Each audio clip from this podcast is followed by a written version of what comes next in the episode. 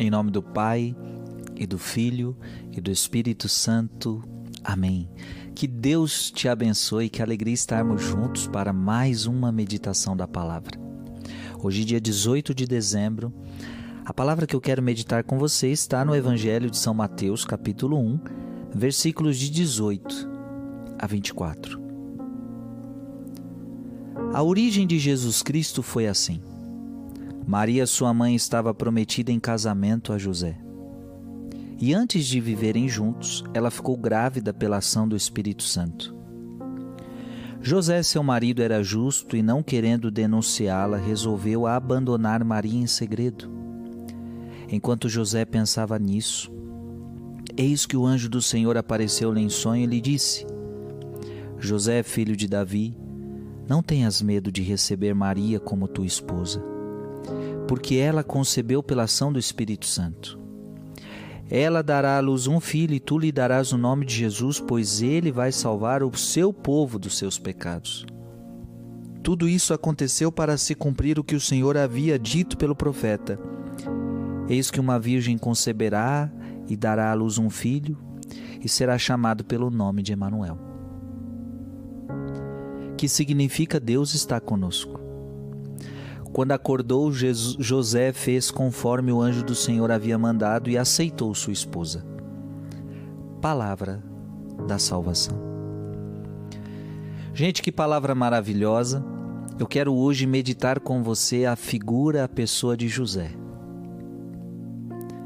Nesse período que se aproxima do Natal, é muito conveniente a gente meditar também sobre a mãe de Jesus, sobre o pai de Jesus. Claro que ele foi um pai adotivo. É claro que Jesus nasce não com a ajuda física de José. Veja que a palavra está dizendo: Eis que a Virgem conceberá.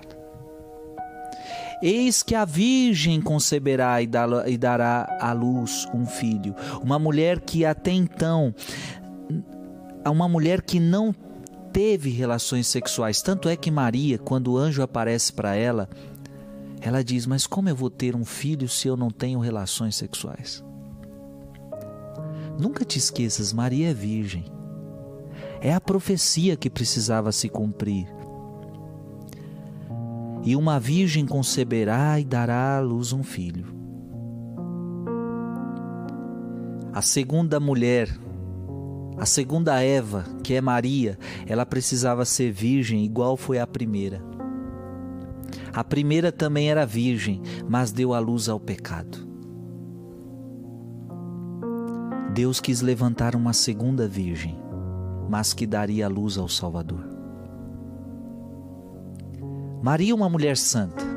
Mas hoje eu quero falar com você da pessoa de José.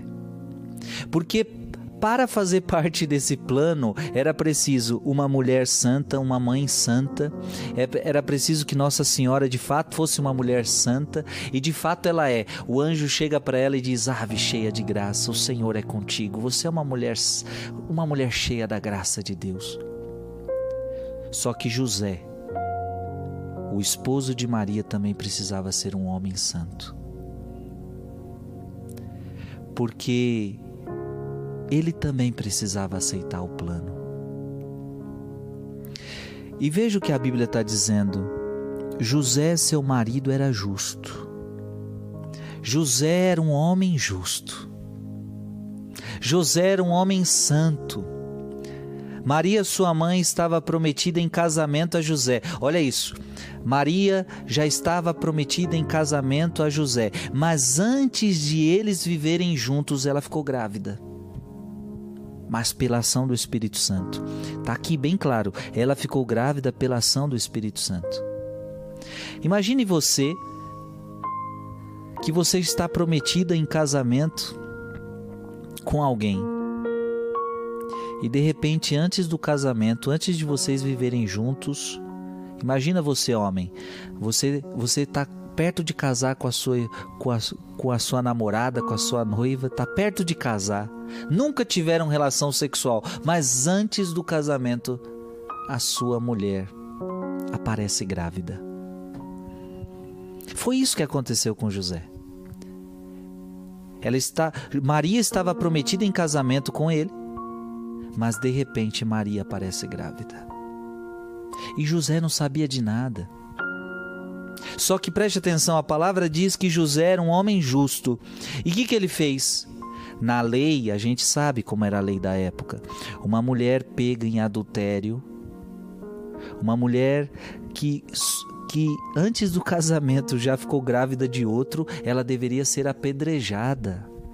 Então José, sendo um homem justo, não querendo que Maria fosse apedrejada, não querendo que Maria fosse humilhada em público, o que, que ele faz?